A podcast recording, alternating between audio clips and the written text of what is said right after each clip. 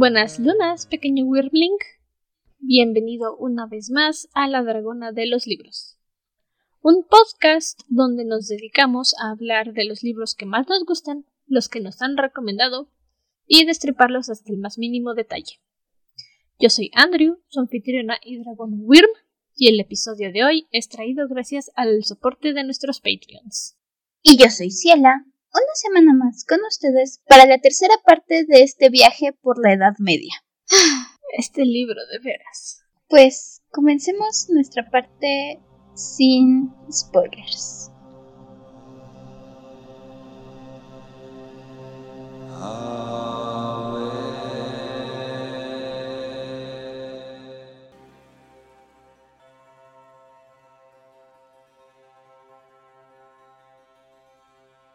No me gustó.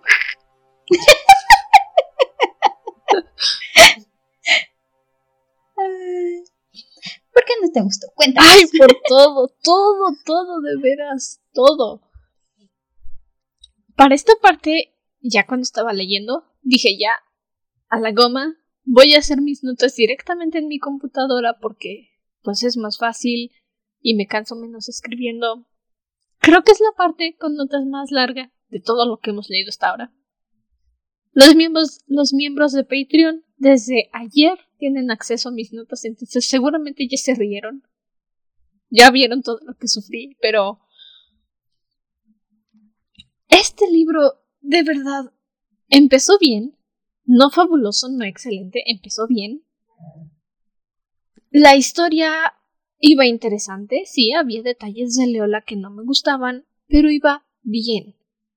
Ahorita, esta parte es como si estuviera leyendo cualquier novela pedorra de distopía, con su protagonista de 16 años que todo lo puede, todo lo logra, quiere un romance, quiere una familia, o sea... No. No. Creo que quiere abarcar más de lo que puede este libro. Veo por qué lo dices. Sí, esta parte como que salta demasiado, en mi opinión. La primera mitad del libro tenemos dos años en la vida de nuestro protagonista, más o menos de sus 15 años a sus 17 años. Y de repente en este cacho pasamos como 15 años de jalón, en unos cuantos capítulos. Entonces, empiezan a meter muchas cosas, empieza a pasar muchas cosas, no sé, siento que más bien esta parte Rosa Montero empieza a enfocarse en lo que de verdad quiere contar, que es más que nada el surgimiento de esta doctrina cátara, porque nos empiezan a hablar de del catarismo, un movimiento que se dio por ahí por la Edad Media. Esta parte siempre me hace sentir que realmente esa es la historia que quería contar Rosa Montero y buscó la manera en que Leo fuera su, su forma de contar todo esto. Entonces, no sé, de repente salta muy rápido. El problema es que el salto es abrupto. Ya decíamos antes que Leo le empieza a contarnos su historia desde prisión, encerrada en algún lugar oscuro antes de que la maten, y de repente estábamos con Leola en la granja a los 15 años. Es exactamente lo mismo que hizo aquí, otra vez. Dijo, ok, ya te conté cómo es que Leola se convirtió en caballero, cómo es que fue nombrada caballero, cómo es que se entrenó, y ya que tienes toda esa información, ahora sí, te voy a contar la historia que quería contarte. ¿No era más fácil empezar con eso? ¿No era más fácil hacer la primera mitad o si no, no la primera mitad. Las primeras lecturas, porque ni siquiera hay capítulos. Ese es todo el problema de esto, no hay capítulos. No. Si ella tiene que mandarme una foto del párrafo hasta el que tengo que leer, porque si no mi PDF se sigue y se sigue y se sigue y se sigue y se sigue y se sigue hasta el final de los tiempos también. Sí. Y entonces, yo creo que si lo que realmente quería hablar Rosa Montero era sobre esta adoctrinación era dedicar unos cuantos capítulos, o secciones, o apartados, o como sea que lo quieras llamar, a contarte la historia de Leola, solamente Leola, Muchos dirán que es un monólogo, ok, sí, va a monologar, pero no me hubiera molestado y no me hubiera tenido que aguantar toda esta lectura, todo este arrojo de información que realmente no entendí. Honestamente, no entendí nada. Hacen una mención de mercenarios de sangre. ¿Qué es un mercenario de sangre? No me estás diciendo qué son, ni para qué son, ni de dónde. No, o sea, actúa como si nosotros tuviéramos esta información. Como si fuera conocimiento popular.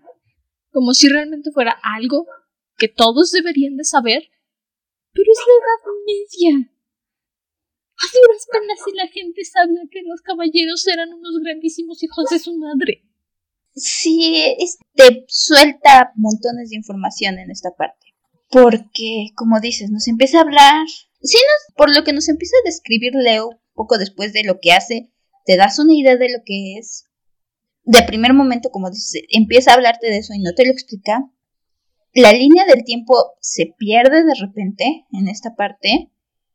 Porque de repente nos dice, ahora soy un mercader de sangre. Y ok, pasa un tiempo y de repente nos dice que ya tiene como 24, 23, 24 años. Como en tres secciones, tres capítulos, quién sabe cuántos son, pero en un tantito ya tiene. Y de repente cuando llegamos al final de esta sección, Leo nos da a entender que de la parte que terminamos donde nos dijo que tenía 17 a esta parte ya pasaron más de 15 años. ¿En qué momento se fueron 15 años en este cachito? ¿Quién sabe? Empezamos a ver ciertas actitudes diferentes en Leo en cierta forma, o bueno, ciertos comentarios que empieza a hacer Leo o empieza a cambiar de opinión sobre algunas cosas que veíamos el arco pasado y se siente un poco salido de la nada porque no alcanzamos a verla crecer en esos 15 años. Simplemente pasaron 15 años y de repente ya piensa diferente en varias cosas. Sí, esta parte la siento muy apresurada. Esta segunda lectura me di cuenta, empieza a querer meterte a los cátaros desde el principio, pero realmente no los toma a fondo hasta esta parte. Hasta esta parte es donde nos empieza a hablar un poco más sobre lo que es esta doctrina de los cátaros, lo que es todo este movimiento que surgió, toda esta crítica a la religiosidad de la época y todo, pero te suelta demasiado. Como dice Andrew, es muy fácil perderte porque de repente te empieza a soltar toda esta situación política, toda la creencia de los cátaros, toda esta idea, toda esta guerra, toda esta cruzada, y dices, ¡cuac! Empezando por el grandísimo salto de tiempo. Tenía 17 y ahora tiene 24. Nada más con eso. De repente ya tiene 24 años. De repente ya vivió lo que tenía que vivir. Que no tengo idea qué vivió. Tampoco es como que nos digan lo que sucedió. No, nos dan nada de información al respecto. Mm, nos dicen que es mercenaria, básicamente, y que perdió dos dedos, que está llena de cicatrices. Es todo lo que sabemos. Un breve resumen de que eso ha constado su vida en los últimos años, pero pero eso no me dice nada. Honestamente, eso no me dice nada. Me dicen, perdió dos dedos. Y yo pienso, ah, ok, ahora es Frodo ocho dedos. Y luego, ¿qué hago con esta información? ¿A mí de qué me sirve saber que no tiene dos dedos? No me sirve de nada. No me dice nada, excepto que se ha metido en peleas y que no sabe controlarse. Básicamente. Es una luchadora. Uh, eh, no, conozco la traducción a la palabra exacta. But she's a reckless fighter, ¿ok? She doesn't give a shit. She doesn't give a fuck. Una luchadora descuidada. Eh, no lo sé. Nunca logro traducir esta palabra con exactitud. Reckless. Temeraria. Bueno, temeraria. Temeraria. Imprudente también. Imprudente. Lo que sea. Al menos eso dice Google. Thank you, San Google. Pero no nos dice nada, sigue siendo la misma niña manipulable. Sigue siendo la misma niña, la misma criatura, que si Nineveh le dice siéntate y cállate, Liola se va a sentar y se va a callar. Han pasado, a ver, espera, 17, 18, 19, 20, 21, 22, 23, 24, 7 años desde la última vez que vimos a Leola. Y todavía no es capaz de decir esta soy yo. Así es como Leola se comporta, así es como Leola reacciona. No, todavía es la Leola que si Nineveh le dice nos vamos, es nos vamos. Y es muy molesto, porque ya debería de haber un crecimiento de personaje, un desarrollo, un aprendizaje. No hay nada. No siento tanto que siga Nineveh, e irónicamente siento que eso es peor. Porque en esta parte tenemos a Leo siguiendo, como obsesionándose. Leo se la pasa diciéndote en la última parte de la lectura, sobre todo, que ya creció, que ya está grande, que ya le empiezan a pesar los años. Pero al mismo tiempo vemos un reflejo, un volvemos a ver a repetirse los errores que veíamos con Leo en la parte pasada, lo que pues le pasó a Leo con Duoda el arco pasado, que se obsesionó y se hizo ciega a todos sus defectos por más que todo el mundo se lo señalaba, por más que era obvio, Leo seguía diciendo que su hermosa Duoda y la gran Duoda y no sé qué y, y creyendo todo lo que salía de la boca de Duoda aun cuando todos los hechos le apuntaran lo contrario. Le pasa lo mismo con otra persona, con otro personaje en este arco. Lo mismo, Leo ve a alguien, le gusta, se obsesiona y ahí la Es que Leo, ese es mi crítica.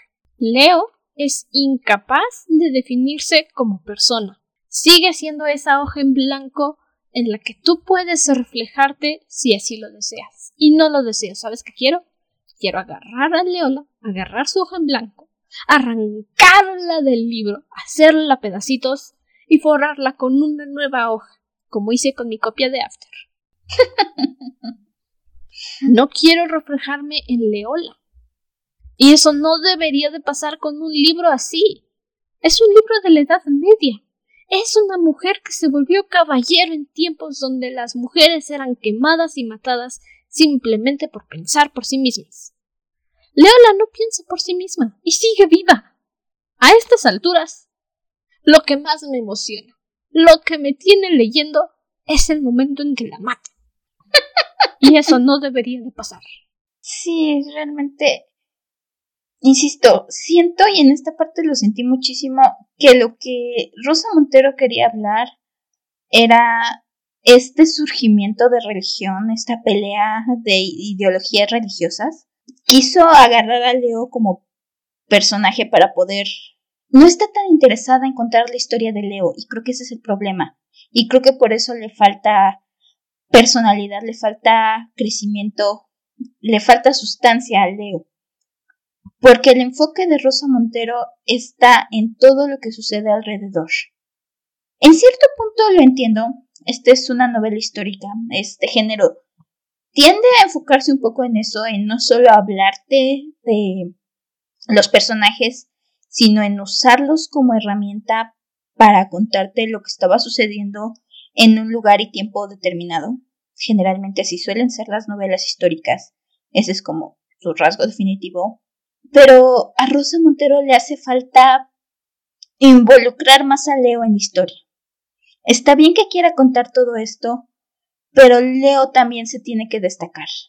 Sobre todo considerando si una persona que no está aquí por la cuestión de la historia, yo sigo teniendo un, un punto débil por este libro porque a mí me gusta la novela histórica, me gusta saber qué era lo que pasaba en esos tiempos. Pero ciertamente cuando estás aquí por la historia, por los personajes, puede sentirse bastante plano el personaje de Leo y eso hace que pierdas interés. Supongo que intentó de alguna forma hacer algo parecido con Orgullo y Prejuicio. No he leído el libro, no he visto la película, la verdad es que... Algunos puede que me linchen por decir esto, pero yo no encuentro al señor Darcy tan irresistible. Pero a la gente le gusta Orgullo y Prejuicio por el romance, por los personajes, por la historia, por la ambientación. Y sí, estoy de acuerdo en que si estuviera en la situación de Elizabeth, ¿se llama Elizabeth? Elizabeth Bennet. Si estuviera en la situación de Elizabeth Bennet, también quisiera vivir ese romance en una época en la que me obligaban a casarme con quien mi padre dijera. Aunque fuera el señor Darcy. No quiero estar en el lugar de Leola. No quiero contar esta historia. No sé si se está entendiendo mi punto. A veces digo las cosas como aparecen en mi cerebro, no tengo filtro. Pero cuando cuentas algo de época, una historia basada en cierto tiempo de la historia, aunque suene redundante, lo que quieres saber es de la época. Que tu historia te cuente de la época, de lo que sucedía. No quieres seguir la travesía de una niña inmadura durante ocho años, nueve años casi, y que no aprenda nada, y que cada persona que se plante en su camino diga ¿Quién es esta maravillosa criatura? Debo de adorarlo. Debo de desear tenerlo a mi lado todo el tiempo, porque es mejor que yo. No. Yo siento un poco lo contrario. No siento que es que todo mundo tenga que adorar a Leo, al contrario, siento que Leo se pierde en la lectura. Ah, como sé que ocurra, es un personaje que cae mal. Desespera bastante a ratos. Sí, concuerdo. Y creo que con eso podemos empezar a hablar un poquito en territorio de spoilers. Ah, ok. Y como comentábamos ahorita, Leo comienza esta parte diciéndonos que ahora es un mercader de sangre. No nos habla muy a fondo de qué significa. Nos dice que básicamente es mercenaria, que es lo más bajo entre los caballeros, la contratan los plebeyos y los comerciantes para protegerlos y por eso se le considera lo más bajo por dejarse comprar por plebeyos. Y tenemos unos cuantos capítulos en esto, aparentemente pasan unos siete años, donde simplemente tenemos esta información. Leo es mercenaria y va de pelea en pelea, ahora está llena de cicatrices y ya perdió dos dedos. Ahora es Frodo ocho dedos. Ah, ah, digo, ay, qué triste. pues es que ni siquiera a ella le da mucha importancia, solo te lo menciona ¿Sabes en qué pienso pasada. cuando dijo que perdió dos dedos y que ahora es Frodo ocho dedos? En la daga. En la Ah, sí. trilogía de los materiales oscuros. La materia oscura, sí. Eso, materia oscura. ¿Tú me entiendes? Dark Sí. Materials, Spanglish. Creo que eso fue lo más divertido de... Bueno, eso y Gastón. Leí el nombre y lo juro, lo juro. En mi cabecita empezó... Nadie es bravo como él, nadie escupe como él, tiene barba partida, qué guapo es Gastón. Disculpen, es que tenía que encontrar algo para entretenerme con esta lectura. Avancé a fuerza de voluntad. Hasta la personalidad se llega a parecer. Un poco. Ay, sí. Ok, pero Pasa. tiene 24 años la niña y perdió dos dedos. También me dio un poco de risa el, el principio cuando Leo está toda emo y diciendo que ya no quiere vivir y Nineve básicamente le dice, ay, ya cállate.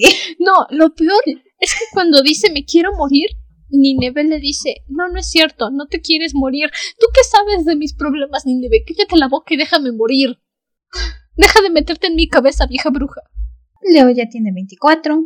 Nos dan una breve mención de que ahora Duoda se convirtió en la Dama Negra y que le encanta empezar guerras y andar peleando. Y bueno, es hasta el momento es lo único que nos mencionan. Y ya con 24 años, Nineve y Leo llegan a, a pasar la noche en esta posada. En esta posada que, debo decir, con todo este asunto de la niebla, de que fueron y regresaron al mismo lugar y aparentemente nadie recuerda haberlas visto, como si nunca hubieran llegado ahí en primer lugar, me hizo pensar, ¿atravesaron un agujero mágico de gusano? Terminaron en una tierra mágica desconocida y por eso la historia es tan horrible de este punto en adelante. Con eso puedo justificar. Puedo seguir adelante. Porque no es el mismo lugar donde estaban, no es la Tierra Media. Donde Ricardo Corazón de León es el favorito de la reina y por eso el príncipe Juan es así como es. Es otro lugar. Aquí ya ni siquiera existió Merlín, ni el rey Arturo. ni ninguno de ellos. Es una tierra mágica que no existe y nunca existió. Tenemos aquí creo que tres días en la posada en que se van de la posada y regresan. Y aquí en la posada es donde conocemos a Gastón. Desde la descripción de Gastón, la personalidad de Gastón, uno piensa en Gastón. uno piensa en Gastón. Y es tu escudo. La verdad, Gastón es tu ancla para poder seguir leyendo, para poder avanzar. O al menos lo fue para mí. Veía a Gastón y estaba cantando, veía a Gastón y pensaba en LeFou. Me ayudó. Si no hubiera sido por ese nombre, por esa semejanza, honestamente no sé si habría logrado terminar de leer. Leo conoce a Gastón, que nos dicen que es un alquimista, está buscando su piedra filosofal. Es que para encontrar la piedra filosofal, primero tienes que entender que el uno es el todo y el todo es uno. Y si entiendes mi referencia, tienes puntos extra. y no sé, esta parte, como tenemos esta parte extraña en la posada donde se van y regresan porque hay mucha niebla, y se van y regresan y se van y regresan. I don't know. Y mientras tanto, Gastón le empieza a hacer ojitos a Leo y Leo quiere hacerle caso. Mira, tiene 24 años, le hace ojitos a todo lo que se mueva. Incluso Leo dice que como caballero ha recibido propuestas indecentes de otros caballeros. A este punto ya ni siquiera me sorprende que lo único en lo que piense la niña es en hacer el frutifantástico. Es más, me da lo mismo si lo hace o no lo hace. Es como, sí, ok, lo quieres. Eh, también querías a Jakes. Y míralo cómo acabaste, olvidándolo por completo. Creo que Jakes era, se supone que debía representar como ese amor de la infancia, esa idea de que crecieron juntos y era la vida que Leola siempre pensó que tendría y dejó atrás. La verdad es que ya a estas alturas, ¿ya qué va a hacer? O sea, ya no va a regresar, ya está muy allá para regresar. Parte de lo que aquí dice Leo es, tiene 24, ya la conocimos desde los primeros capítulos a sus 17 años que ya quería con Jake si no se le hizo y llega Gastón y dice, pues bueno, ya, ya esperé bastante, ¿no? mira, niña, cuando hablamos de gustos para hombres existen dos diferencias. Están las que se buscan una pareja de after, totalmente tóxica, nada recomendable y que por supuesto te va a hacer sufrir por siempre y para siempre. Y están las parejas que sí, vas a tener discusiones, pero no te van a entregar al bando enemigo. O sea, estamos de acuerdo que solo el mundo se divide en esas dos categorías. El que sí, tal vez no sea el elegido, pero tampoco te va a enviar a la muerte, y el que definitivamente te va a enviar a la muerte. Ahí entra Gaston. Ah, sí. De nuevo, tenemos. En esta parte, sobre todo ya que avanzamos, logra hacer su frutifantástico con Gastón. Una y otra vez, y ay, no tiene fondo la niña para decirnos la cantidad de veces que está con Gastón. ¡No me interesa! Básicamente todas las noches nos dice, Gastón se pega con ella y con Inebe. Desde un principio dices, mmm, porque, de nuevo, Leo se omnibula, ve a Gastón, admira su sabiduría, según ella, su búsqueda de un propósito superior, porque Gastón solo vive para encontrar la piedra filosofal, y se ciega. Gastón es muy obvio en la lectura que Gastón está ahí porque al principio por el fruto fantástico, ya después por el dinero, y Leo otra vez. Es que no lo entienden, es que en el fondo es dulce, es que en la noche cuando... La misma justificación, la misma justificación de todos los tóxicos a los que siempre dices no. Es que no siempre es así, es que de verdad me ama, Mira, si hubiera querido leer una relación tóxica, Leola, hubiera agarrado After y lo hubiera leído. No le hubiera arrancado las pastas para forrarlo con pasta dura y que se viera más bonito por fuera, al menos. si quisiera leer relaciones tóxicas, abriría Wattpad y buscaría romance, y lo primero que me saldría seguramente sería tóxico y lo leería. No agarro libros históricos para buscar relaciones tóxicas. Eso me desespera de Leo. Es obvio que no es una buena relación. Y de todos modos. Y de todos modos, ahí está. Es que él me ama. No te ama. No te ama. La verdad es que ver las relaciones de Leo me hacen preguntar si de verdad era Jake era tan fabuloso como nos decía en un principio. Quiero pensar. Tiene un pésimo gusto. Que sí. Quiero pensar que Jakes era el bueno porque tuvo la aprobación de su papá y su hermano, no solo de Leola. Y fue Jakes el que salió corriendo a proteger a Leola cuando los soldados iban a llevárselo. Quiero pensar que Jakes era el único hombre bueno en que Leola se fijó, porque ni siquiera Fray Godofredo, no. Fray Godofredo, a quien también le hacía ojitos y estaba mojándose todo el rato cuando lo veía, nada. No. ¿Qué libros tan raros te gustan, eh? De veras. Mira, voy a defender el hecho de que me gusta el lenguaje, la forma en que usa el lenguaje Rosa Montero. Me gusta cómo expresa. Y me gusta la historia. Me gusta la novela histórica. Pero sí, es ya enfocándonos en la historia de Leola y ya recordando, digo, sí, le falta, me gusta un poco toda la situación política, pero Leo, Leo, Leo, Leo, corazón, te hacen falta 30 kilos de autoestima. Te hacen falta 30 kilos de autoestima, una tonelada de personalidad y unos cuantos gramitos de desconfianza. Y por gramitos me refiero a otras 40 toneladas. Tenemos a Leo trabajando un rato y es donde empieza toda esta parte que es, insisto, siento que lo que quería Rosa Montero era hablar de esto. Creo que debió haber expandido más en esa parte y no intentar metértelo en de repente de la nada. ¿Sabes cómo siento que fue esto? Como cuando eres un bebé, bebé, babeador, haces popó, pipí, comes, lloras, duermes y te dan tu juguetito de figuras. Y tú agarras tu circulito y estás de necio con que lo quieres meter en el triángulo. Y luego tu mamá te dice, ese no cabe. Entonces avientas el circulito porque, por supuesto, eres bebé. Todo lo avientas agarras tu estrellita y a fuerzas la quieres meter en el círculo.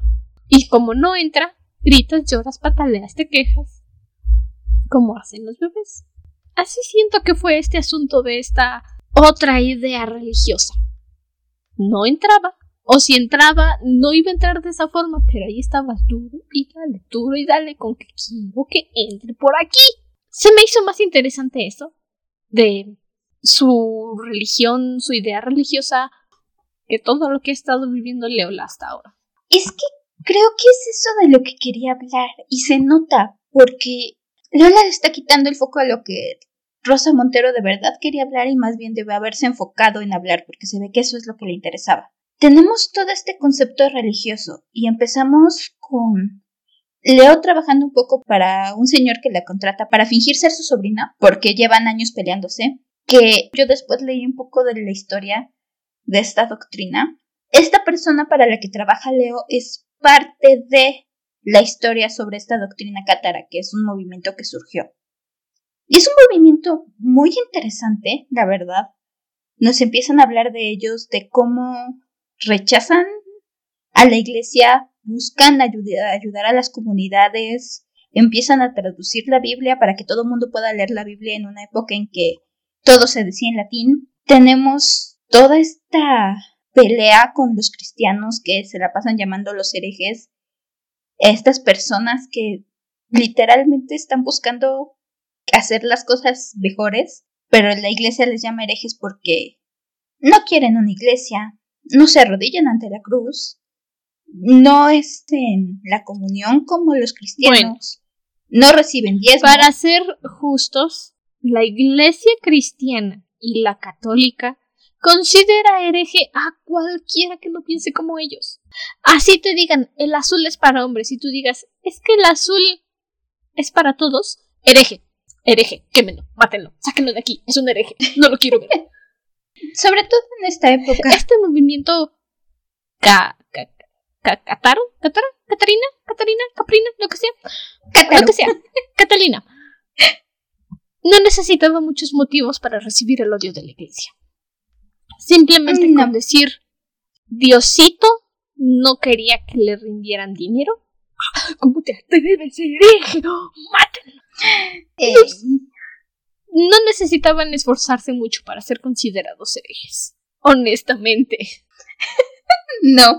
Y el hecho de que de cierta forma los están haciendo quedar mal no ayuda. Y el hecho de que quieran que todos conozcan la Biblia, hereje, ¿cómo se atreve? La Biblia es solo para Dios. No necesitaban esforzarse, honestamente. Y aquí es donde se ve que es donde estaba la pasión de esta historia. Porque es lo que te explican y es lo que ves. Es la parte más interesante. La verdad. O al menos para mí esta es la parte más interesante. Toda esta... Oír cómo va toda esta historia, cómo piensan estas personas, cómo los empieza a perseguir la iglesia. Pasamos a vivir, después de estar un rato sirviendo de sobrino, Leo, Nineve y Gastón se van a vivir al pueblo Bueno, no hay que olvidar que el anciano se muere y menciona algo del rey Ah, sí. transparente. O sea, en caso de que se Ah, te haya olvidado, en caso de que no lo sepas, te están contando la historia del rey transparente. ¿Quién sabe quién sea? Sepa la nada de dónde salió o por qué causa catástrofes, pero en caso de que lo olvidaras, es la historia del rey transparente. Cierto, ese sigue siendo el título del libro. No, no sé por qué le pusieron la historia del rey transparente. Sigo sin saber por qué. Pudo haberse llamado Las desgracias de Sarco. También, Eso queda más acorde que la historia del rey. No tengo idea de quién el rey transparente. Creo que para estas alturas ya se habrán dado cuenta que me pongo agresiva cuando un libro me desespera. Oh, no, yo no quiero leer este libro. Ya solo queda una parte. Continuamos. Entonces, pasamos y de nuevo nos vamos a la comunidad de Albi, donde empezamos a conocer un poco acerca de las creencias cátaras, donde de repente, haciendo cuentas, aparentemente aquí pasaron otros siete años, con Gastón en esta comunidad, con Leo y Nineve regresando a ser mujeres porque no quieren participar en la cruzada. El Papa ha declarado una cruzada contra los cátaros y como no quieren participar, vuelven a ser mujeres. Pero están felices porque los aquí en esta comunidad, en esta doctrina, realmente no hay tantas limitaciones por ser mujer. De nuevo, más fuego para la iglesia. Bueno, no quiero ofender, no estoy ofendiendo, soy yo quejándome de un libro muy mal contado. La iglesia no necesita muchos motivos para quemar gente. No. O sea, te miras, te miras. Te, te pisabas una hormiguita. Hereje, mátenlo. Te comías una almendrita que, sí, que te encontraste tirada en el piso y seguramente ya estaba orinada y caqueada y lo que sea. Mátenlo. Y luego vives en un lugar donde las mujeres no están limitadas. ¿Cómo se atreven? Mátenlas, brujas. ¡Ay, mi! No sé qué está pasando. No entiendo esta línea de tiempo. Y queda peor el asunto, porque cuando regresamos con Duoda, con la dama negra, antes la dama blanca, quién sabe qué pasó en su cerebro para que se descompusiera así. Pero Leola dice, la última vez que la vi fue hace más de tres lustros. Lustro es una medida de tiempo de cinco años. O sea que han pasado como 15 o 20 años. ¿Quién sabe? Leola nada más dice más de tres lustros, o sea, todavía ambigua la criatura. ¿Cuántos años se supone que tiene ahora Leola? O sea, la última vez que vio a Duoda tenía 17, tal vez 18. Y ya pasaron 15 años, que tiene 35. Se Ha supondría vivido demasiado tiempo en la Edad Media, ya debería de haber muerto por enfermedad o infección o lo que sea. La gente no vivía más de 30 años en la Edad Media. ¿Qué les pasa? Depende. En esa cuestión sí depende. Porque también creo que en ese sentido al menos es cuestión de dónde y cómo ha vivido. Porque ahorita, y León nos lo empieza a decir, que también nos empieza de repente a decir, es que ya estoy vieja, ya me empiezan a pesar los años, ya me empiezan... Que tiene sentido a los treinta y tantos en la Edad Media, con vida de caballero, tiene mucho sentido.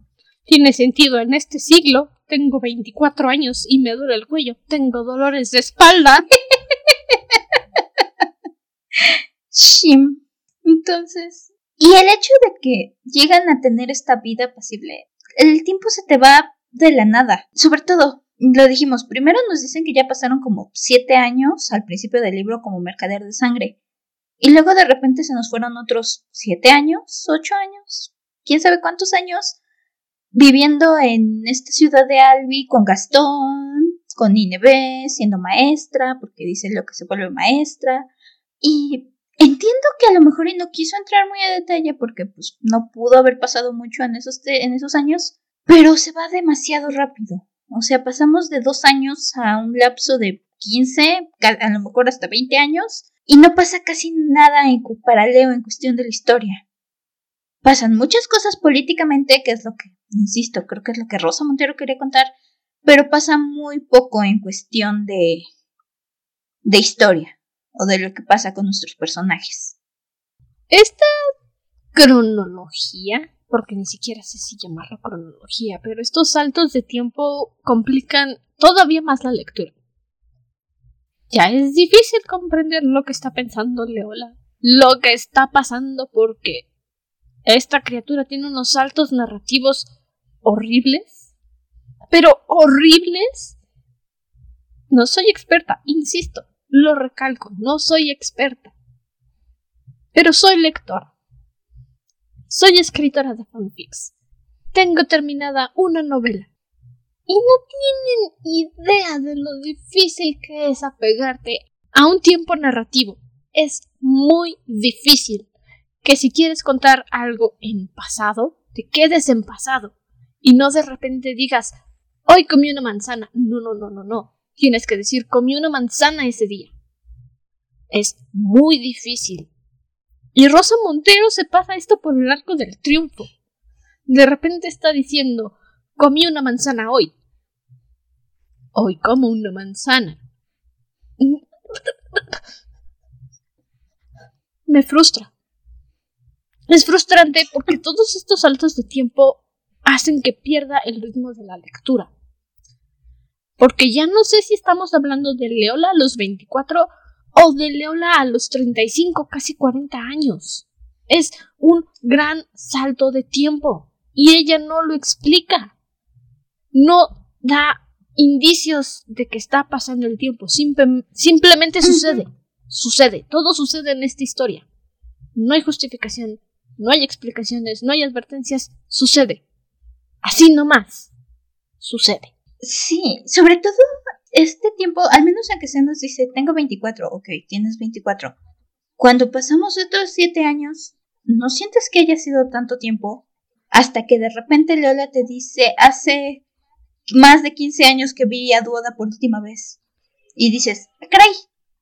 ¿Y eso a qué horas pasó? ¿En qué momento? Yo llevo la cuenta, era como 7 años. ¿A qué horas pasaron otros 8 o 9 años? Ese es el problema. Estás leyendo, muy tranquilo, y de repente te dicen cuatro años después, ok, está bien, todo normal, y de repente te dicen catorce años después, ¿qué? ¿En qué momento pasaron catorce años? Y lo peor es que el que se supone que tendría que ser un poco nuestro foco, que es Leola, se pierde, se te olvida, porque de repente ya en estos 15 años van a profesar la iglesia al pueblo y entonces encontramos con Fray Angélico una vez más que va a dar un discurso sobre cómo todos los, ya saben, lo clásico, sobre cómo todos van a morir en el infierno a menos que le den todas sus posesiones a la iglesia. Creo que prefiero irme al Clásico para la época. Clásico para... Mira, ese discurso de vas a morir e irte al infierno si no le das todas tus posesiones a Dios es atemporal. Es atemporal. Y honestamente creo que prefiero irme al infierno. De acuerdo a Dante Alighieri, por la vida que he tenido, creo que me tocará empujar una roca toda la eternidad por una colina, dejarla caer y volverla a subir, pero no lo sé. Lo averiguaremos cuando me muera.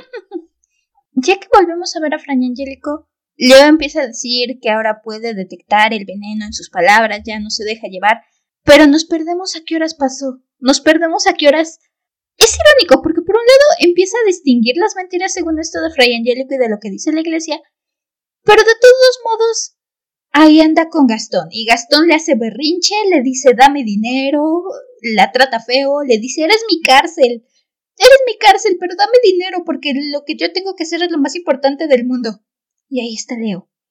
Sí, Gastón, toma dinero, sí, Gastón. Dinero le dice, deja de ser estúpida y deja de darle dinero. Solo, solo le interesa el dinero. No hables así de mi Gastón. No lo entiendes. no lo entiendes. Él me ama.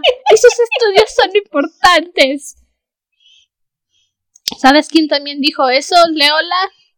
¿Sabes quién dijo eso? ¡Padre! En Full Metal Alchemist. Y adivina cómo terminó. Muerto. Van uh, para ya avanzar un poquito hacia el final de esta parte. Aparentemente pasaron 15 años. Quién sabe qué horas, pero bueno. Leo va. Leo, Nineve y Gastón van a escuchar un debate entre cátaros y representantes del Papa. En mi opinión, el viejito que va representando a los cátaros les da una arrastrada a los representantes del Papa. Pero. Pero solo es nuestra humilde opinión. Humilde opinión. Y de regreso, platicando con una señora que había conocido antes, esta señora le pide a Leo que le haga favor de entregar una carta con información ultra secreta sobre las cruzadas. Eso solo puede salir bien. Una señora desconocida que no conoces de ningún lado te pide que entregues información ultra secreta. ¿Qué es lo que haces? A. Actúas como una persona racional a la que le importa su vida y dices que no. O B. Eres Leola. dices, ok, sí, lo haré. En este sentido, le di la razón al Gastón. Fue el único momento en que dije, sí, pedazo de porquería, tienes toda la razón. Porque Gastón le suplica a Leola que no entregue la carta, que se van a meter en problemas. Ok, sí, él es el que las entrega. Él es el que les dice al bando contrario, hay espías de este lado. Pero tenía toda la razón tarde o temprano iban a meterse en problemas por llevar ese papelito encima. ¿Y le importó a Leola? No, por supuesto que no. ¿Por qué está estúpida la niña? ¿Por qué no piensa? Creo que ahorita, creo que punto y la idea en estas alturas es que estuvieras del lado de los cataros, que dijeras, ok, Leola defiende el catarismo y por eso es que está llevando la carta. Pero Leola no está del lado de nadie, simplemente hace lo que le parece correcto, que es lo peor. Ay, perdón, prometo que ya no voy a gritar. lo toma de la peor manera posible. Uh, ok, vale, aceptas llevarte la carta. No difundes, no les dices que traes la carta. Te la escondes, te la guardas y si tú no sabes, y si nadie más sabe que traes la carta, no pasa nada. No puedo ni siquiera culpar a Leo por decir, no has conocido a Edmundo Dantes. Es exactamente lo que le pasó a Edmundo Dantes, no hagas eso. ¿Quién? Al conde de Montecristo, por eso le ah. mandan a prisión, por llevar una carta al enemigo. Por decir, ay, sí, voy a ser buena onda y voy a llevar una carta. Eso no lo sabía. Por eso apresan al conde de Montecristo, porque decide llevar una carta que de Napoleón que no debería haber llevado, porque ¿a quién se le ocurre? ¿A quién se le ocurre? Al conde de Montecristo. A Leola. A Leola, claro. ¿Sabes? Tengo una broma recurrente con mi hermanita. A ella le gusta Percy Jackson. Lee los libros de Percy Jackson. Y si ya con escuchar el nombre sabes a lo que me refiero y sabes lo que voy a decir, Percy Jackson es el protagonista más estúpido en la historia de estúpidos. Pero es un niño de como 12, 13 años. Se le justifica ser tan estúpido. Y de verdad le dicen, en esa bóveda hay monstruos, no vayas. Y Percy dice, a lo mejor hay comida en la bóveda con monstruos. Voy a ir a ver. Ese es Percy. Leola está peor que Percy. Peor que Percy. Y te estoy diciendo que Percy es el rey de los estúpidos. No. Simplemente no entiendo por qué esta criatura se comporta así. Leo le hubiera caído derechita con Natasha y Ale que en la trampa de los vampiros. Leo hubiera caído derechita, es el tipo. De cabeza. Así, literalmente hubiera dicho Jerónimo. Porque hace lo que en el momento dice, ok, esto me agrada y eso hace. Y sácala de la idea. Es más terca que una mula. Eso se me hace una expresión muy grosera. Terca como una mula. Las mulas no son tercas. Son como cualquier animal. Quieren que les hables bonito. Pero sí, confirmo. Leo intenta llevar la carta. Por supuesto, falla. Gastón se enoja. Puedes trudar. Gastón le dice, como, como crees, es una tontería. Yo no quiero asumir este riesgo. Lo cual, hasta eso, eso considero bastante justificado. Era, eh, si Leo se quiere arriesgar, es cosa de Leo. Estamos las... Insisto, no debe haber dicho ni Las pío. dos estamos de acuerdo en ese punto. En que Gastón tuvo toda la razón en decir no y no y no. Pero tuvo que haberse callado el hocico. Mm, se pelean y Gastón se va. Claro. Y entonces, al día siguiente, en la llegan a una posada y resulta que Gastón regresó y que les dice, ok, sí, siempre sí quiero volver con ustedes. Mm. Y pero vámonos de una vez y vamos por este camino solitario extrañamente específico. Mm. Y es donde yo digo, Leo, se supone que fuiste un mercenario contratado para proteger gente no sé cuántos años. ¿En serio no te huele algo por aquí extraño? ¿En serio no dices, este, segura que quieres ir por el camino oscuro y... Todo está normal, confío en Gastón. Vamos. Él nunca me traicionaría. Hacemos el So- socio. solo, Por supuesto que confío en él. so- solo me dijo perdón de mala gana y escupido. Pero, pero seguro es porque tiene pena, sí. Seguramente puedo confiar en Es él. que me escupió en los pies porque estaba cansadito, ¿sabes? Pero confío en él. Me ama. Y porque me ama sé que no me va a mentir. Dijo nunca nadie. Ni siquiera Tessa en After dijo semejante estupidez. Y obviamente, Gastón las guía a una emboscada donde son atrapadas por las fuerzas papales. Claro. Obviamente, traen información sobre las cruzadas, traen, ya a estas alturas son traidoras de la iglesia completamente, Claro. no hay ni cómo decir no lo soy, Claro. por lo que este hombre que las atrapa dice, ok, yo te mataría y te torturaría, pero alguien me pidió por favor que te llevara, así que las mandan de regreso al castillo de Duoda, que en este tiempo se ha convertido en la Duquesa Negra.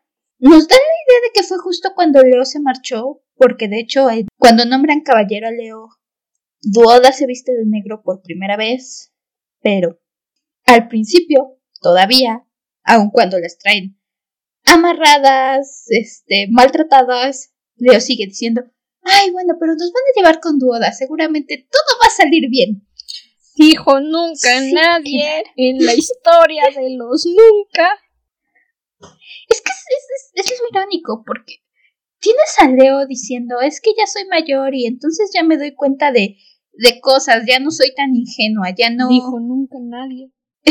Y de todos modos, ponle algo bonito, ponle una persona bonita enfrente y pierde todo sentido. común. Ahora sí le creo a Leola cuando dice que es hombre porque piensa con la cabeza equivocada. Y ella ni siquiera tiene cabeza entre las piernas.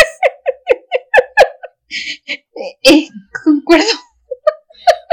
Dime cómo es eso posible. ¿Cómo puedes pensar con la cabeza equivocada cuando solo tienes una? Eso ni siquiera yo lo entiendo. Se metió demasiado en papel. Sí, Leo piensa, ay, no sé con qué piensa. Las atrapan. Duoda le dice que mandó a traer a Leo para probarse a sí misma que su odio es más fuerte que el amor, que ahora es completamente oscura y malvada y que la va a mandar a quemar.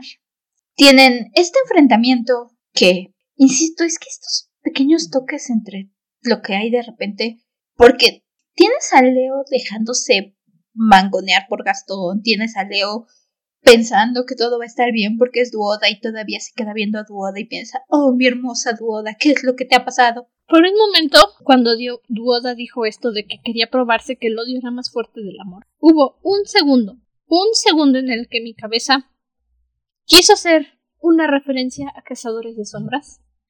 Si leíste a Cazadores de Sombras, ya sabes a lo que me refiero. Y luego dije, no. No, no, no, no, no, no, no, no, no, no, no. No vamos a manchar Cazadores de Sombras con algo como esto. Y no lo hice, pero estuve a punto. Y no lo hice. Leo se deja llevar, le gusta, piensa con la cabeza equivocada. Y de repente tiene estos diálogos donde habla con de repente tanta fuerza y tanta sabiduría y tan... Y dices, ¿cómo es que tu labia sale tan bonita y tan fuerte y todas tus acciones gritan lo contrario? No lo sé. Porque tienes un muy fuerte enfrentamiento con Duoda donde le dice que no es odio, sino que es miedo y debilidad lo que tiene, que hay que ser fuerte para ser clemente. Y tienen esta pelea donde Duoda le dice, pues si te quemas, este, si logras quemar las cuerdas, entonces les voy a dar una última noche confortable. Y Leo va y quema sus cuerdas para que al menos tengan oportunidad de pasar una buena noche y aguanta el dolor de quemarse. Y es que son momentos que salen de repente cuando todo el resto del libro sus acciones van hacia otro lado, sus pensamientos van hacia otro lado, y de repente cuando es el momento de la verdad es toda fuerza y toda play. ¿Qué tipo de vela usaron? Esa es mi pregunta. ¿Una vela normal, con las que alumbras tu casita cuando se va la luz? No es capaz de quemar cuerdas de esa forma, son muy gruesas, aparte estaban mojadas, lo dijo Leo, no se hubieran quemado. Y para que se quemaran las manos así, tendrían que haber sido mínimo, mínimo 12 velas. Yo no lo he hecho porque no estoy demente, pero he visto a mi hermana poner la mano sobre la el fuego de la velita cuando se va la luz y no quemarse, o sea, no directamente encima porque eso es de dementes, pero ponerla encima que le llegue el calorcito y ni así podría llenarse de ampollas como dice Leola. Así que quiero saber qué velas del diablo usaron para no comprarlas. De hecho es el candelabro, creo que lo mencionan, no es una velita, es el candelabro, mete las manos en el candelabro. Esas velitas, ese fueguito, no tiene poder para quemar cuerdas así de gruesas. No es como si fuera un hilito de algodón, son cuerdas. Es como si agarraras una de esas, un mecate de esos que le pones a los gatos para que rasquen y lo pusieras en una velita, pero está sacado del agua. No se quema así de fácil. I don't know. La trama necesitaba que tuviera un momento épico. Épico será cuando Duoda las vuelva a atrapar y las mate. Porque en este punto espero que el calabozo desde el que Leola supuestamente está escribiendo sea el de Duoda. No sabemos, no sabemos cuál es ese Tú lo sabes, no me quieres decir. Bueno, sí, yo sí me acuerdo cómo llegan a eso, pero... Eh. Me. Duoda las manda a sus habitaciones. Cumple hasta eso, cumple su palabra, las manda separadas eh, para que según esto pasen una buena última noche. Y en esas están cuando llega Fray Angelico en la noche.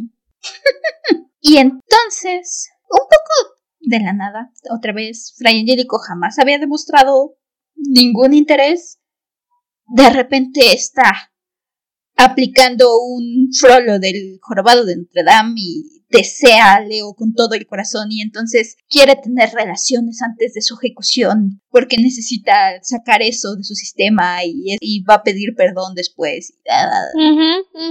Cuéntame más, a ver, explícame. ¿Qué justificación mágica o satánica vas a darme para sacarme esta actitud de la nada? Prosigue, prosigue, no te creo, pero prosigue. No nos dicen de dónde salió, de repente está encima de ella, le está diciendo que es su doncella de hierro o algo así, le empieza a decir y se le abalanza. Leo tiene un momento de...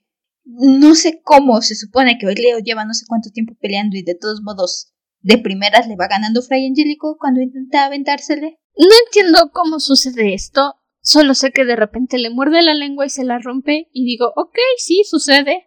Puedes romper un dedo con la misma facilidad con la que muerdes una zanahoria, así que sí, sucede. Pero lo que ocurre después es como, ajá, ok.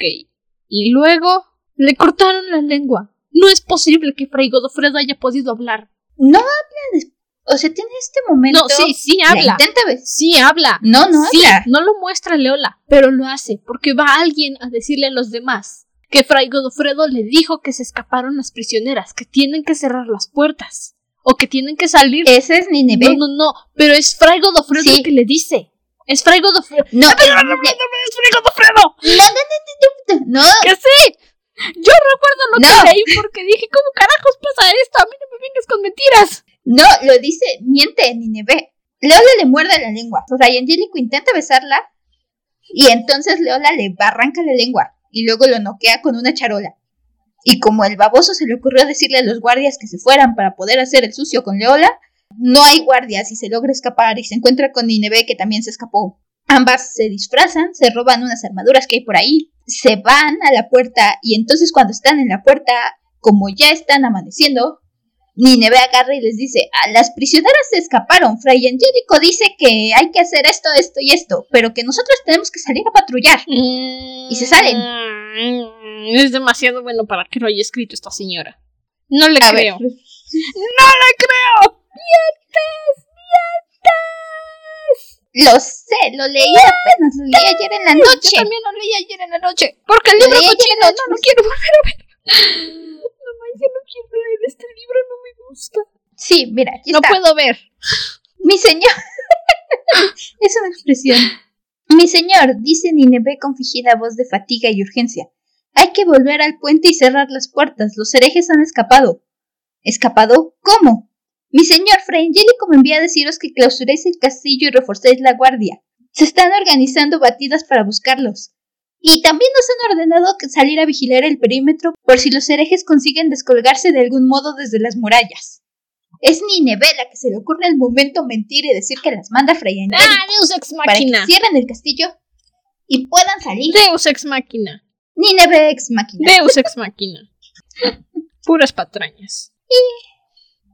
En esa terminamos esta sección. Escapan del castillo y van corriendo en su caballo. ¿A dónde? No me ¿Quién interesa. sabe? ¿Qué pasará? No me ¿Quién interesa. sabe? Ya solo queda una parte. Ay, sí, al menos. Ay, dentro de todo, ¿tuviste algún personaje favorito? Eh, no. El Gastón que yo solita dibujé en mi mente. Nada más. Pero no existe.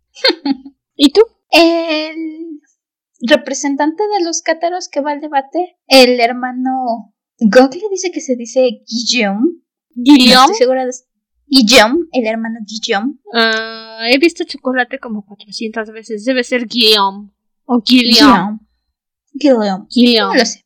Este viejito que va a debatir con los representantes del Papa y que los representantes del Papa le empiezan a hablar en latín y él nada más les dice, a ver, lo que acabas de decir significa que si no hay Dios está el infierno. Eso ya lo habíamos mencionado, de no por hablar latín va a sonar mejor. Sí, bueno, lo que acabas de decir es mis zapatos tienen rocas. mis pantalones huelen a papa. ¿Alguna frase favorita? Ay, no. Estuve pensando en escoger una nada más por escoger, pero no. Ay, no, no puedo mentir así. No, ninguna. Está bien. ¿Tú tuviste alguna? Me gusta una frase que menciona Nineveh, donde dice, cuando los sabios necesitan protegerse con palabras que nadie más que ellos entienden, no aspiran a la sabiduría sino al poder, y un poder que utilizan en contra de los demás mortales. Está bien, está bien. Me agrada. Es, es que es esta- eso es lo que a mí me atrajo de este libro, ese tipo de fragmentitos de frasecitas de pensamientos que tienen en medio. Sí, entiendo los fragmentos que te dijeron, que te hicieron decir amo, lo quiero, pero hay que dejarlo en eso. Partes, pedacitos. No necesito el libro completo, necesito trocitos.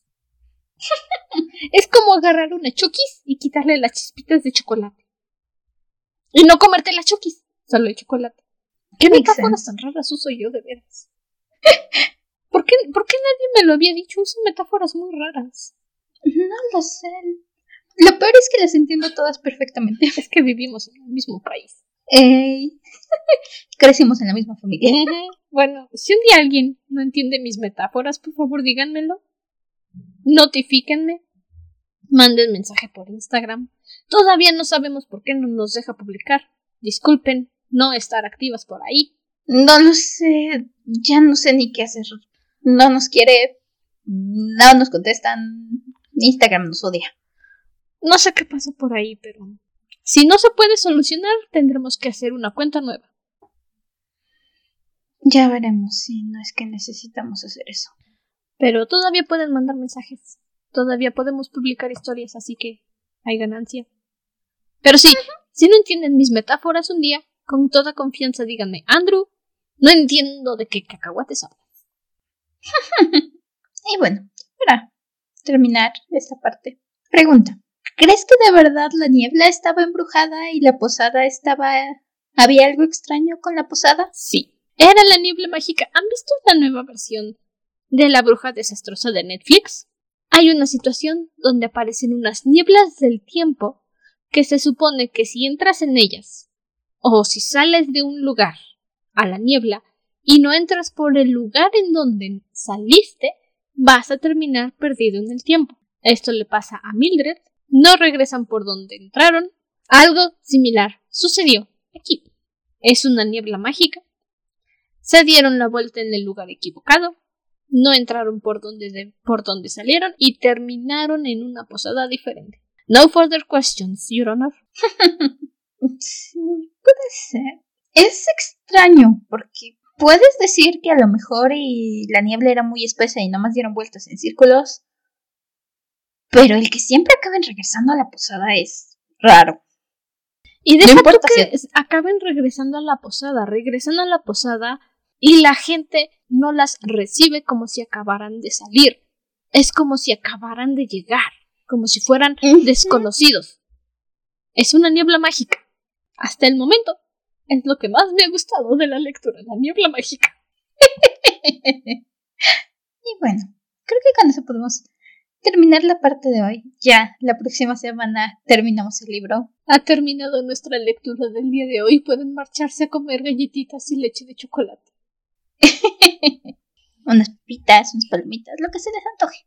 Sacien su hambre o su antojo. Si es que no estaban comiendo mientras se oían el podcast. That's true, that's true. Entonces, Instagram por el momento no nos deja hacer nada, pero pueden seguirnos también en Facebook, Creo que ahí todavía está como arroba dragona bajo de libros o solo dragona de libros. Igual pueden buscar la página como la dragona de los libros y ahí vamos a estar. O voy a estar yo. Porque cierta personita no tiene redes sociales de ninguna forma, entonces todo lo ando luchando yo. Tenemos una cuenta nueva de TikTok. Sean pacientes conmigo. Aún no sé cómo funciona el algoritmo. Pero tenemos tres videos. Nos encuentran como arroba dragona de libros pod. Y si quieren ayudarnos a seguir creciendo y traer más episodios y a escuchar contenido únicamente especial para ustedes, así como leer nuestras notas, nuestras notas de autor, pueden visitar nuestra página de Patreon, patreon.com slash dragona de libros pod. Hay tres niveles de suscripción. El primero y el segundo tienen el mismo contenido y el primero cuesta solo un dólar. Y el tercero tiene el contenido extra de episodios semanales o cada dos semanas, dependiendo de cómo veamos la carga de lectura. Eso es para lecturas más 18 o más 21, solo para adultos. Oh, sí. Estamos esperando tener un poquito más de tráfico para poder empezar con esa primera lectura más 18. Igual, de todos modos, ya están los la primer segmento de bloopers en Patreon. Acceso anticipado, los viernes salen los capítulos. Entonces, si les interesa, ya saben. El precio de un cafecito. El precio de un cafecito al mes. O si son consumidores de café constante, un Starbucks al mes. y mira que eso es mucho dinero para Creo que de hecho es más barato que el Starbucks. El Starbucks sale creo que en... Bueno, no, el de 3 dólares está más o menos el precio de un Starbucks. Por eso, el de 3 dólares es un Starbucks al mes. Y el de un dólar es un cafecito del Luxo o del Seven. Al mes. Así que ya saben, si quieren apoyarnos, también estamos por ahí. Ahí nos pueden encontrar. Hasta entonces, permanece cómodo y seguro dentro de tu cueva. Nosotros nos volveremos a reunir en el siguiente episodio. Hasta la próxima luna. Bye. No lleven cartas de alguien en medio de un conflicto político, no importa lo bonito que se los pida. Aprendan de Leola, aprendan del mundo Dantes. No va a acabar bien para ustedes, nunca acaba bien. Bye bye. Bye. Los fragmentos utilizados en este episodio son parte del libro La historia del rey transparente de la autora Rosa Montero.